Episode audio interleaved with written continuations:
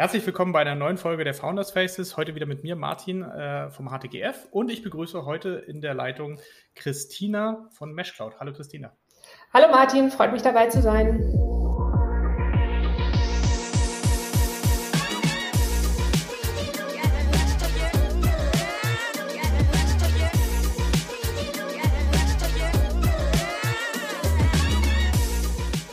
Christina, es freut mich auch wahnsinnig dabei zu sein. Ihr sitzt im wunderschönen Frankfurt. Äh, viele Grüße dahin. Und wir wollen heute so ein bisschen gleich über dich und äh, MeshCloud reden. Äh, du bist ja Teil des Gründerteams von MeshCloud.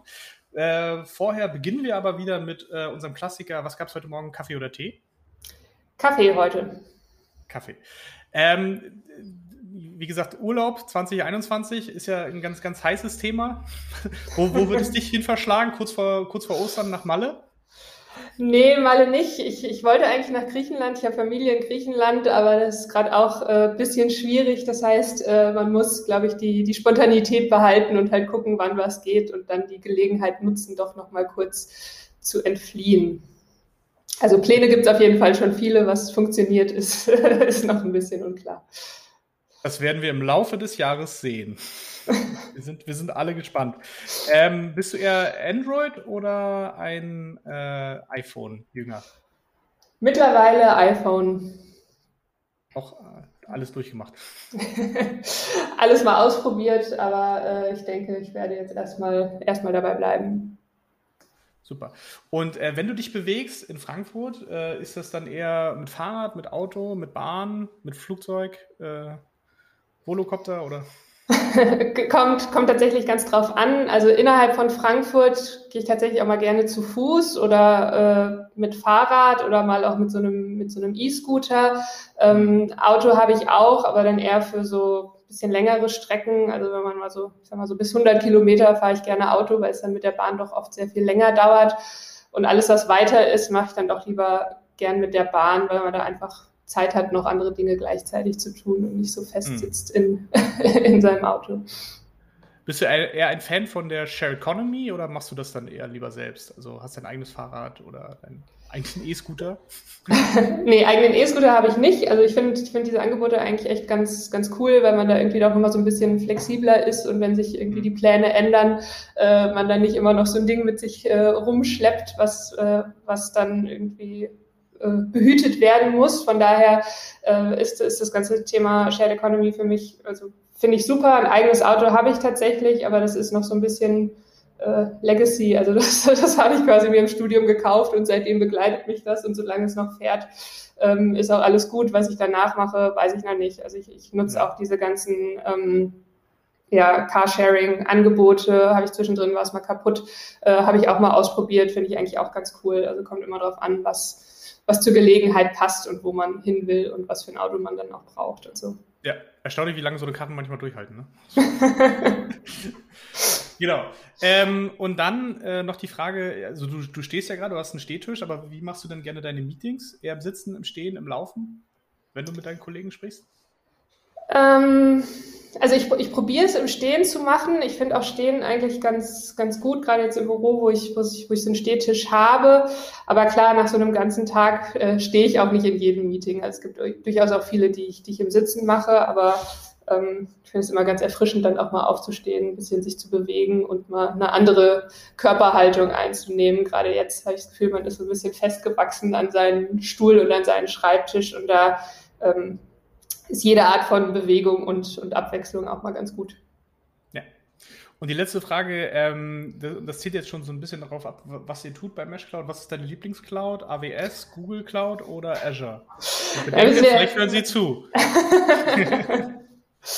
da möchte ich mich gar nicht äh, festlegen. Wir sind ja voll, voll auf dem Multicloud-Pfad äh, und ich denke, das Wichtige ist, dass man da einfach letztendlich ein Best-of-Breed-Ansatz fährt und es hängt davon ab, was man machen möchte. Und für verschiedene Anwendungsfälle gibt es eben auch die, die richtigen Services in den jeweiligen Clouds und dann kann man sich dementsprechend das aussuchen. Okay, super. Da kommen wir gleich drauf. Ähm, jetzt lass uns aber vielleicht kurz äh, darüber reden, wie, wie, du zu Mesh Cloud gekommen bist und was dein Weg war. Äh, ich habe gesehen, du hast äh, studiert, ich glaube, in Darmstadt. Mhm. Ähm, und ähm, bist äh, dort ähm, als als Wirtschaftsinformatikerin reingekommen Ähm, hast später noch einen, äh, einen Master in, in, Berlin gemacht, an der, an der TU. Äh, aber du hast auch während des Studiums schon die ersten Gründungserfahrungen gesammelt, oder? Genau, das war sogar, ähm, sogar vor dem Studium, habe ich, aber ich frage, ob man das wirklich als Gründung bezeichnet. Also ich habe äh, so, ein, so, eine kleine Agentur gehabt, habe da eben auch ein, ein Gewerbe angemeldet und habe so Animationen, so Werbeanimationen eigentlich gemacht. Gibt es ja jetzt gar nicht mehr so viel. Ähm, aber das war damals. Also ja, tatsächlich, ist ein bisschen peinlich, aber. Nö, war, damals war das äh, State of the Art, also um Gottes Willen. Das hat man damals so gemacht und es war eigentlich eine ganz coole Nische, weil das so quasi für den, für den Grafikdesigner zu technisch und für den Techie eigentlich eine bescheuerte Technologie. Und ich habe mich quasi so direkt, ähm, direkt dazwischen gesetzt und habe gesagt, okay, ich helfe euch jetzt, das umzusetzen. Und es war eigentlich ganz cool, weil ich hat, hat, hat mir mein, mein Studium finanziert und äh, ein bisschen mehr während der Zeit. Ähm, habe eben erste Erfahrungen gesammelt, auch dann mit verschiedenen Kunden zu arbeiten. Also wir haben dafür so äh, Mercedes Autohäuser zum Beispiel ähm, solche Animationen gemacht, aber auch für Lebensmittelhersteller, weiß nicht, so Kuchen, Klopapier, also alles Mögliche, was man sich vorstellen kann. Ähm, genau, war aber dann, also war für mich tatsächlich nur so ein, so ein Übergangsding, weil ich mir nicht dieses, also Agentur ist halt ja nochmal ein bisschen was anderes als eine mhm. tatsächliche Gründung, ein richtiges äh, Unternehmen, was eben auch für sich funktioniert und ich konnte mir dieses mit alleine oder mit dann drei, vier, fünf, vielleicht auch zehn Leuten dann da äh, sitzen in einem Büro und, und solche Projektarbeit zu machen, das kann ich mir auf die lange Sicht nicht so vorstellen. Okay, das heißt, das hast du ganz alleine gemacht. Das war einfach so quasi One-Man, One-Woman-Show. Genau, war, war One-Woman-Show. Also ich hatte dann ähm, eben so Partneragenturen, also Grafikdesign-Agenturen, mit denen ich gearbeitet habe. Ich habe auch mal ähm, Freelance-Leute äh, eben dazugenommen für einige Projekte, wenn, wenn ich es alleine nicht, ähm, äh, nicht stemmen konnte. Aber genau, in erster Linie war ich da allein unterwegs. Na gut, aber es ist schon äh, ähm, ich glaube, die wenigsten machen sowas schon während ihres Studiums und äh, sind dafür verantwortlich, dann auch, auch Leute so ein bisschen auszusteuern. Was, war, was, was waren die Learnings da? Also auf der einen Seite, dass du halt nicht im Agenturgeschäft arbeiten möchtest. hast, hast du da sonst noch, sonst noch irgendwas aus dieser Zeit mitgenommen? Äh, sei es jetzt technologischer Fortschritt, sei es äh, Arbeit mit, mit, mit Kunden, äh, was, was, was dich da so berührt hat? Ja, also ich denke, Arbeit mit Kunden ist, ist sicherlich immer eine gute Erfahrung und auch äh, eben so diese Verantwortung, selbst Kunden zu finden für das Geschäft und auch selbst in der Verantwortung zu sein, läuft es jetzt oder nicht und, und wie entwickle ich das weiter. Das ist das eine. Ähm, das andere sicherlich auch natürlich so technologischer Fortschritt, ne, dass man sich eben neue Themen anguckt, dass man sich viele Themen auch selbst erarbeiten kann. Also ich habe damals, ich habe das wirklich vor dem äh, Studium angefangen. Ich wusste noch gar nicht, dass ich in Richtung IT gehen wollte und dachte einfach, okay, ich gucke mir das mal an, ich finde das spannend. Ähm, ich bringe mir das irgendwie selber bei und mache das dann mal. Und dass das möglich ist, ist, glaube ich, einfach ein, ein, wichtiges Learning, das auch nicht unbedingt davon abhängt, was hast du studiert oder ich weiß nicht, was hast du gelernt, sondern dass eben diese, diese ganzen Technologiebereiche einem eigentlich die Möglichkeit bieten, da auch selbstständig einzusteigen und, und auch selbst viel zu lernen, Erfahrungen zu sammeln. Spannend.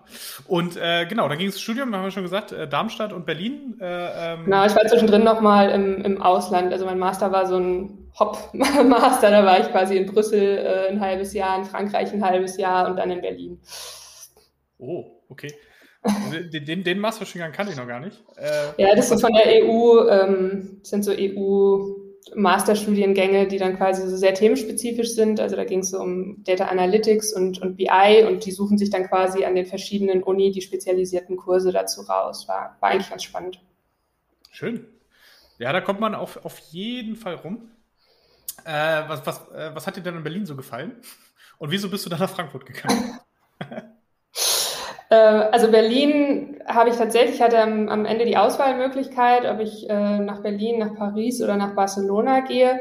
Wollte eigentlich auch eher in die anderen Städte, weil es mich eigentlich immer mal so rausgezogen hat. Und dann hat mich das Studium aber da thematisch äh, tatsächlich die Schwerpunkte doch am meisten, am meisten interessiert im Bereich ähm, Big Data, auch mit den Professoren, die da involviert waren. Und dann habe ich gesagt, naja, dann gehst du halt, ähm, gehst du halt nach Berlin und fand es tatsächlich, also ich fand es tausendmal cooler, als ich gedacht hätte vorher. Hat, hat mir eigentlich richtig Spaß gemacht. Die Stadt ähm, war, glaube ich, auch das erste Mal, dass ich in so einer großen Stadt äh, gelebt habe und so einfach dieses, dieses Angebot an allem, was es gibt letztendlich. Also von Restaurants, Kultur, ähm, alles Mögliche fand ich super spannend und, und hat, mir, hat mir richtig Spaß gemacht, ja.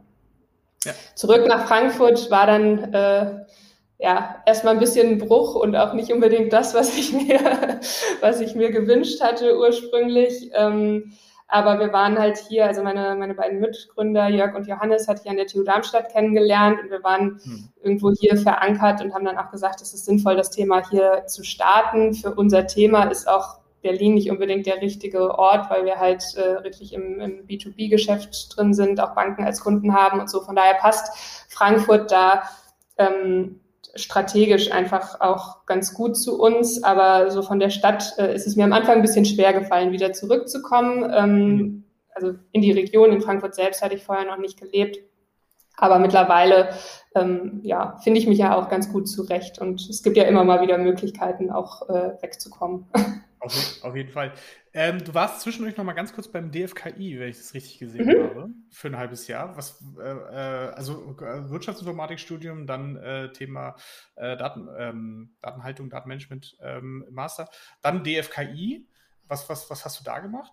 Genau, also DFKI, das war noch während meines Masters. Ich habe, weil ich, äh, genau, weil ich eben diese, diese verschiedenen Standorte während meines Masters hatte, habe ich gesagt, okay, ist ein bisschen blöd eigentlich. Du kommst immer an eine neue Uni, lernst irgendwie neue Leute kennen, neue Professoren und du musst irgendwie mal da so ein bisschen besser dich verankern, auch in der kurzen Zeit. Ne? Also wenn man drei Jahre Zeit hat, dann kennt man irgendwann jeden, aber wenn man halt mhm. nur sechs Monate hat, muss man sich schon überlegen, wie, wie mache ich das eigentlich und wie kann ich so das meiste daraus nehmen. Und ähm, ähm, genau, das hat sich dann tatsächlich über das Studium ergeben, die Möglichkeit beim DFKI zu arbeiten und ähm, war da auch, genau, fand, hat, hat, hat Spaß gemacht, war letztendlich ein Projekt, wo es auch so um die Vernetzung von äh, Startups und, und so Bundesinitiativen und so äh, ging, gerade im Bereich Big Data. Von daher hat es auch thematisch ganz gut gepasst und war eigentlich wie so ein bisschen ein Startup innerhalb des DFKIs. Also es war auch ein, ein neues Team ähm, und konnte da relativ viel Verantwortung übernehmen, weil da irgendwie zum Teil dann auch wieder Leute gegangen waren und, und wir das selbst aufgebaut haben. Von daher war das eigentlich eine ganz spannende Erfahrung so zum Einstieg.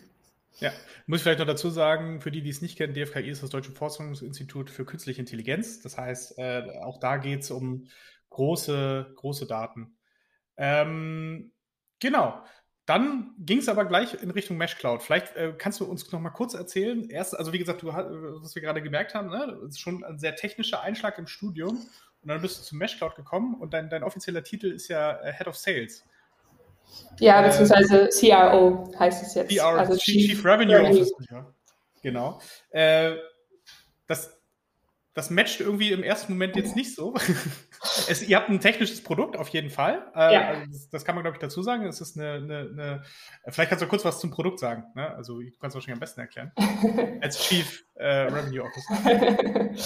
genau, also wir haben als äh, unser Produkt ist eine Cloud Governance Plattform. Damit helfen wir letztendlich großen Organisationen in die Cloud zu kommen also alle äh, stehen ja im Moment unter einem ja, enormen Druck letztendlich äh, zu digitalisieren und auch digitale Geschäftsmodelle zu entwickeln. Und Cloud ist eben ein ganz wichtiges Instrument, um dahin zu kommen, um eben Entwicklern auch ja, flexible Möglichkeiten zu geben, neue Anwendungen zu entwickeln und auch ein bisschen agiler zu entwickeln, ein bisschen schneller zu entwickeln, nah an den Kundenanforderungen.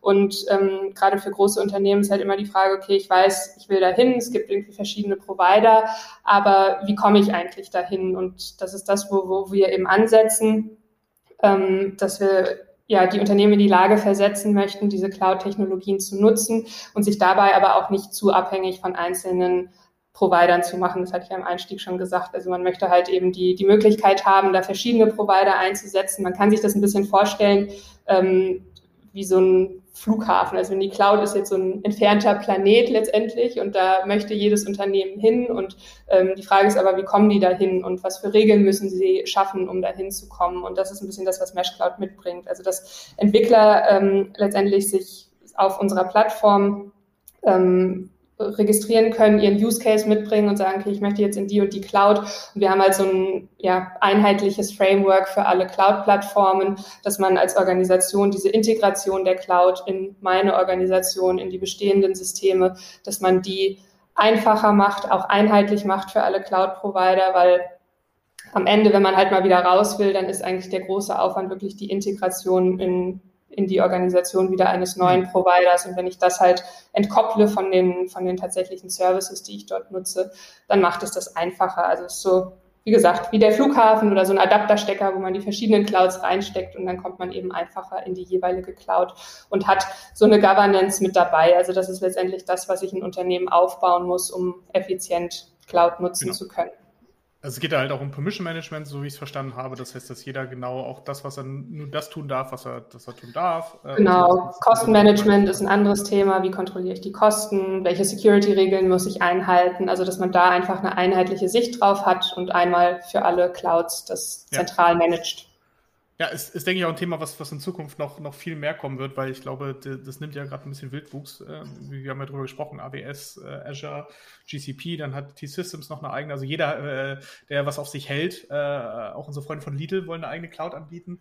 Also ähm, das wird, das wird noch spannend sein, wie man das in Zukunft äh, unter einen Hut bringt. Aber kommen wir wieder kurz zurück zu dir. Wie gesagt, äh, mhm. technisches Studium, auch technischer Einschlag. Und dann ähm, geht's, geht's in den Sales.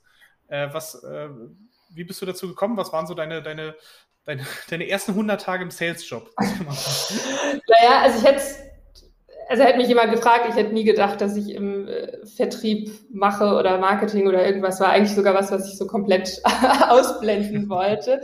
Aber ähm, ja, wir waren halt äh, drei Gründer und jeder von uns hatte, hatte so seine Stärken und hat halt das gemacht, was er am besten konnte, um voranzukommen. Und dann hat sich das äh, rauskristallisiert, dass das wohl doch eigentlich ganz gut passt. Und ähm, ja, man hat halt die Möglichkeit, im Startup-Leben gerade am Anfang viele Dinge mal auszuprobieren. Und ähm, ja. habe ich, hab ich gemacht und habe auch äh, Spaß dran gewonnen. Und es ist natürlich so, also wir sind genau es ist ein sehr technisches Produkt. Wir verkaufen an IT-Abteilungen, also jemand, der quasi nur Sales macht, aber von der Technologie ähm, halt gar nicht, äh, ja, gar keine Ahnung hat oder wenig Interesse, sage ich mal so, ähm, ist halt auch schwierig, das, das dann nachzuvollziehen. Von daher passt es eigentlich, passt es eigentlich sehr gut und ähm, finde ich, ist auch ein ganz wichtiger Bereich, also auch, auch so ausbildungsmäßig, der gar nicht so richtig abgedeckt wird, so diese Mischung eigentlich aus ähm, Kommunikation letztendlich ist ja alles, ja, ob das, ob das Sales oder Marketing ist und aber dem technischen Know-how, was dahinter steckt. Hm. Ja, das gibt dir garantiert so ein bisschen so eine Kredibilität, ne, bei den Leuten, mit denen du sprichst, dass du halt selber auch äh, auf, auf Augenhöhe so ein bisschen mitdiskutieren kannst und nicht nur, nicht nur am Ende die Verträge machen kannst und äh, ähm, dort, dort, sondern halt auch auf technischer Ebene Fragen beantworten kannst. Nee, genau, das ist super, super wichtig, weil also Enablement von Technologien ist unser Thema und, und wenn man da nicht, nicht drin steckt, dann nimmt einem das keiner ab, das stimmt schon. Mhm.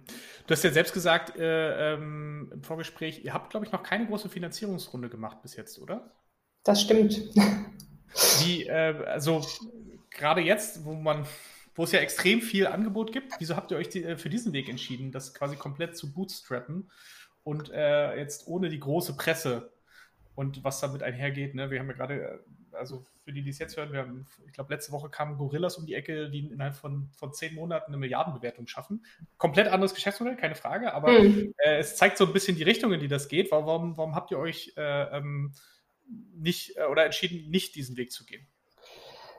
Naja, also wir haben, wir haben angefangen mit einem Exist-Stipendium. Das war so unsere erste Finanzierung, wenn man so möchte, was halt die, mhm. die drei Gründer finanziert hat ähm, und haben es tatsächlich geschafft, innerhalb dieses einen Jahres auch Kunden zu gewinnen, die eben unsere weitere Finanzierung äh, mitgetragen haben. Und dann sind wir mhm. halt durch, durch unsere Kundenumsätze gewachsen und gebootstrapped. Und bisher hat es auch sehr gut funktioniert. Also das ist jetzt nicht so, dass wir sagen, oh, niemals würden wir eine Finanzierung aufnehmen oder so, überhaupt nicht. Ähm, ich kann mir sogar gut vorstellen, dass irgendwann der, der Zeitpunkt kommt, wo wir sagen, also wo man, weiß ich nicht, andere äh, Regionen zum Beispiel angehen möchte, äh, USA. Also es gibt ja viele Möglichkeiten und, und ähm, da, da wird man sicherlich auch nochmal externes Geld äh, benötigen. Aber aktuell ähm, funktioniert es eben so ganz gut. Wir sind mittlerweile knapp, knapp 30 Leute bei uns, ähm, sind da eben enorm gewachsen, also sowohl an, an Mitarbeitern als auch an Kunden und Umsätzen. Und solange das funktioniert, ähm, haben wir das so weiter verfolgt. Und das ist, das ist da der aktuelle Ansatz, aber das ist, wie gesagt, nicht in Stein gemeißelt. Da kann, da kann noch was passieren. Sehr, sehr bodenständig auf jeden Fall. Und äh, äh, du, wie du selber sagst, die Tür ist ja nicht zu, sondern es gibt ja durchaus vielleicht Möglichkeiten für die Zukunft.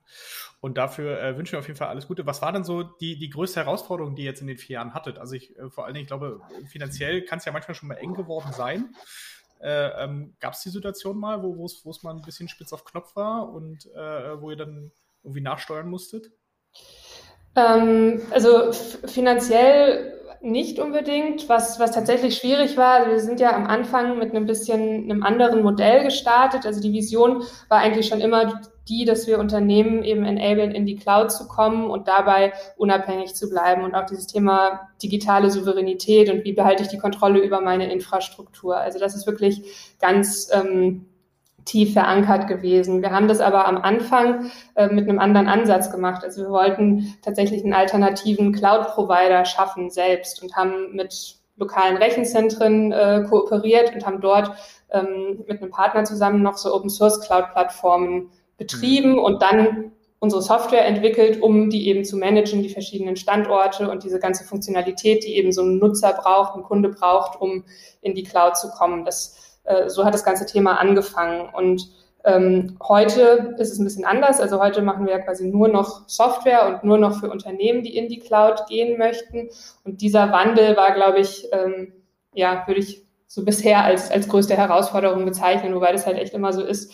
Ne? Also gefühlt ist, ist alle sechs Monate was Neues die, die große Herausforderung. Aber ich sag mal, so eine grundlegende strategische Entscheidung zu treffen. Also wir haben dann quasi auch das, das Bild unserer Kunden hat sich natürlich komplett geändert. Also am Anfang waren es eher so kleinere Unternehmen, SaaS-Unternehmen, einzelne Entwickler, die eben kleine ähm, Anteile an Cloud-Ressourcen kaufen wollten, ähm, eben in dieser Public Cloud. Das war, das war das eine Thema. Und heute ähm, haben wir hauptsächlich DAX-Konzerne und eben so, so Riesenunternehmen als Kunden. Mhm. Das ist natürlich schon ein ganz schöner Schwenk. Und so im Nachhinein ähm, war das auch eine sehr gute Idee und, und hat auch gut funktioniert. Aber wenn man sich jetzt überlegt, okay, welche Richtung ist es jetzt? Also wir hatten am Anfang so ein bisschen beide ähm, Modelle parallel und, und ähm, ja, eigentlich den Fokus auf das Thema Public und das andere ähm, wollten wir dann später entwickeln. Dann haben wir aber gesehen, okay, eigentlich funktioniert das für Unternehmen deutlich besser als dieses Thema Public Cloud. Also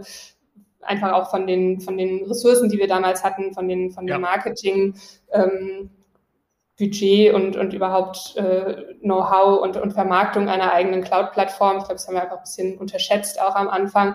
Und ähm, ja, da einfach so ein so eine Berichtigung, sage ich mal, des Modells zu machen und, und eben in eine andere Richtung zu gehen, das ist sicherlich immer schwierig, aber es, es lohnt sich halt, wie sich dann ja. im, im, Nachhinein zeigt, weil man, wenn man es nicht macht, dann weiß man auch nicht, was bei rauskommt und da kann man ähm, ja, das, das, klingt nach so einem ganz klassischen Product Market Fit, den man dann äh, äh, beim einmal äh, dann sich, sich quasi langsam angenähert hat. Ne? Mit so, äh, man, man, lernt seine Kunden kennen, man, man versteht besser, was sie, was sie benötigen und dann kann man auch einfach das Produkt besser daran ausrichten. Also es ist, glaube ich, eine, äh, eine, eine Entwicklung, die jedes Unternehmen irgendwo mal durchmacht. Und äh, schön, dass es bei euch auch geklappt hat, ohne große, äh, ohne große finanziellen Aufwände. Ähm, genau, super. Christina, vielen, vielen Dank. Wir sind auch schon am Ende unserer Zeit. Ähm, hat mir sehr viel Spaß gemacht und ich wünsche euch noch viel Erfolg mit Mesh Cloud, dann vielleicht irgendwann auch mit, mit einer großen Finanzierungsrunde und der großen Internationalisierung. Viel Erfolg dafür. Ja, vielen Dank, Martin. Hat Spaß gemacht. Bis dann. Ciao. Ciao.